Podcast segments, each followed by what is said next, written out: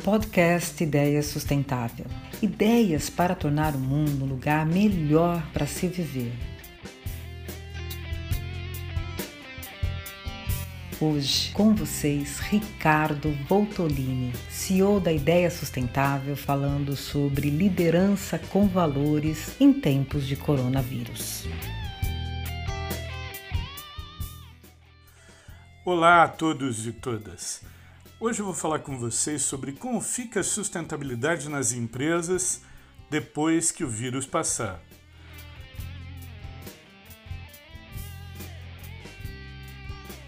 Hora H, hora do vamos ver, hora da prova de fogo hora da onça beber água, qualquer que seja a sua expressão preferida, saiba que ela se aplica bem ao atual momento da sustentabilidade nas empresas tanto a pandemia quanto pós-coronavírus apresentam duas circunstâncias cruciais, decisivas, para fazer avançar ou não os temas de ESG na gestão, na estratégia, na governança e na cultura das organizações. Antes de explicar a minha opinião, cabe aqui uma contextualização. O interesse do mercado financeiro pelos aspectos ESG sigla em inglês para os temas ambientais, sociais e de governança, vem crescendo desde o final dos anos 2000, com uma ênfase especial nos últimos três anos. Segundo a organização Princípios para Investimentos Responsáveis, o total de ativos dos seus signatários chegou em 2019 a 86 trilhões de dólares, duas vezes mais do que em 2014 e quatro vezes mais do que em 2009. Isso significa, na prática, mais investidores realocando seus portfólios para fundos alinhados com princípios que endereçam questões não financeiras, antes menos consideradas como o uso adequado de recursos naturais, o risco das mudanças climáticas, o tratamento digno a trabalhadores, o cuidado para com as comunidades, códigos de conduta e sistemas de compliance rigorosos. Antes da pandemia, a tendência já era de expansão neste movimento. A curva de alta vinha sendo puxada em grande medida pela ascensão da ideia do propósito antes do lucro, ou de um capitalismo novo, defendida em cartas públicas como a de Larry Fink da BlackRock e declarações contundentes de importantes líderes no Fórum Econômico Mundial de Davos. Ser sustentável agora tende a ser o novo normal competitivo. ESG começa a ser visto como sinônimo de investimento bom, inteligente e cuidadoso. Mudaram as visões de ativo, passivo e retorno, houve uma revalorização dos componentes de riscos e de criação de valor.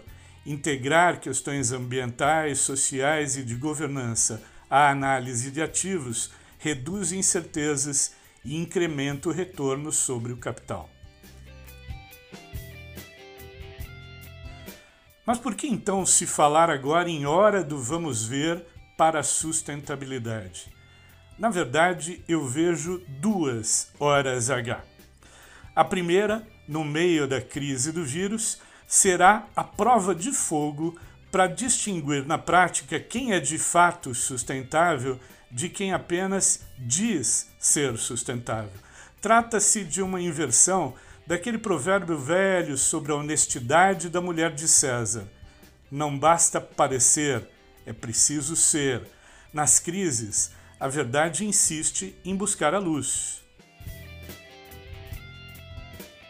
Esqueça os relatórios de sustentabilidade, deixe de lado os ratings e rankings. É hora da prova dos nove.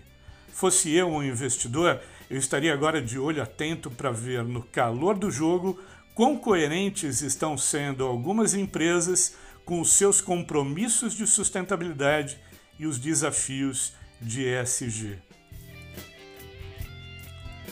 Especialmente em relação ao S da sigla, a inicial relacionada com as pessoas, uma dimensão que ganha maior importância comparativa em situações como a que estamos vivendo agora com o coronavírus.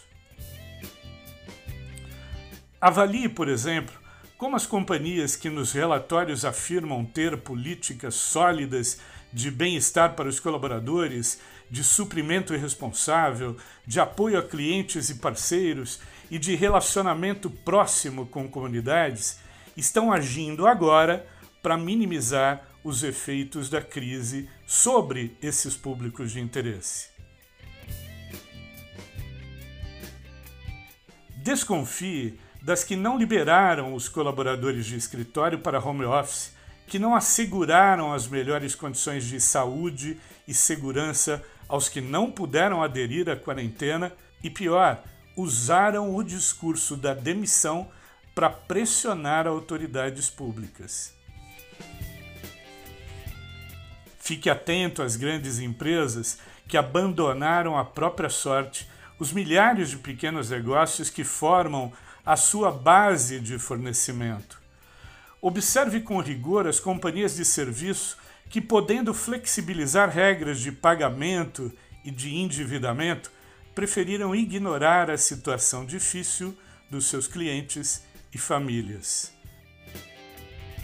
Duvide das que optaram pela omissão ou por fazer o mínimo necessário só para jogar para a galera no lugar de reconverter a sua produção para fabricar produtos e equipamentos necessários no combate ao vírus, para mobilizar a sua cadeia de valor e para fazer doações que diminuem a dor e a insegurança da sociedade.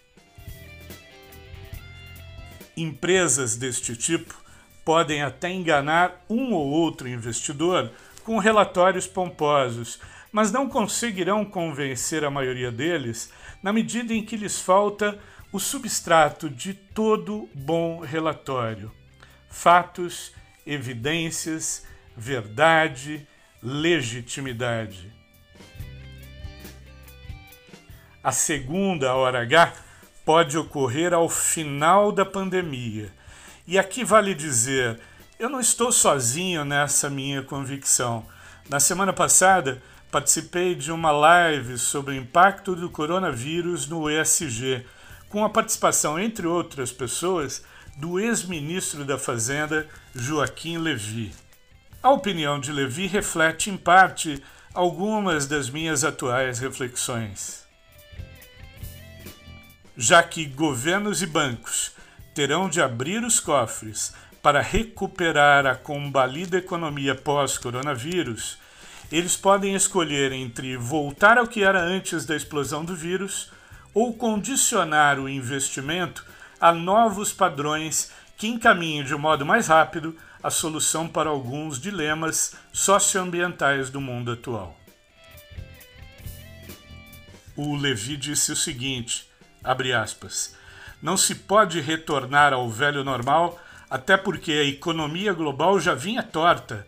Seria desperdiçar a oportunidade de fazer melhor e de criar uma agenda positiva, por exemplo, para as mudanças climáticas, que, assim como o coronavírus, colocam em risco toda a sociedade global.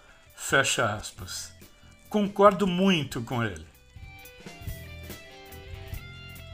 Em defesa da sua ideia, o Levi lembra que Diferentes setores, como por exemplo de companhias aéreas, terão de recorrer a empréstimos ou a incentivos fiscais para sobreviver à tormenta. Uma boa providência seria cobrar, como contrapartida, que essas empresas acelerassem as suas pesquisas e testes para biocombustível, algo semelhante ao que fez o Obama nos Estados Unidos em 2009, quando, em troca do apoio do governo, obrigou as montadoras a assinarem um bem-sucedido acordo para a redução de emissões de gás carbônico. A mesma medida pode ser aplicada com regras claras e transparentes a outros setores da economia para estimular maior investimento em energias renováveis, preservação da floresta em pé, economia circular, segurança alimentar, teletrabalho, geração de trabalho e renda, regeneração de ambientes degradados, saúde, segurança e bem-estar de pessoas e comunidades.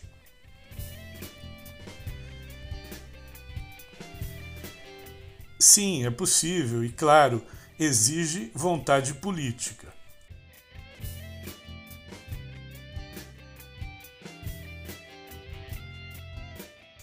Falei agora há pouco que essa segunda hora do Vamos Ver pode ocorrer ao final da corona crise. Há quem entenda que não, e que o mais provável seja como em crises anteriores, quando o foco recai sobre a sobrevivência, uma concentração de esforços na dimensão econômico-financeira. Penso diferente.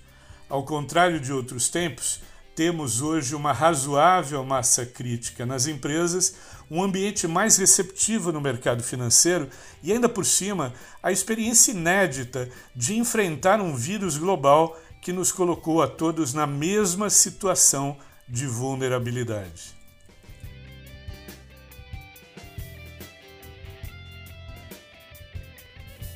Tudo isso pode sim fazer o ESG avançar nas organizações.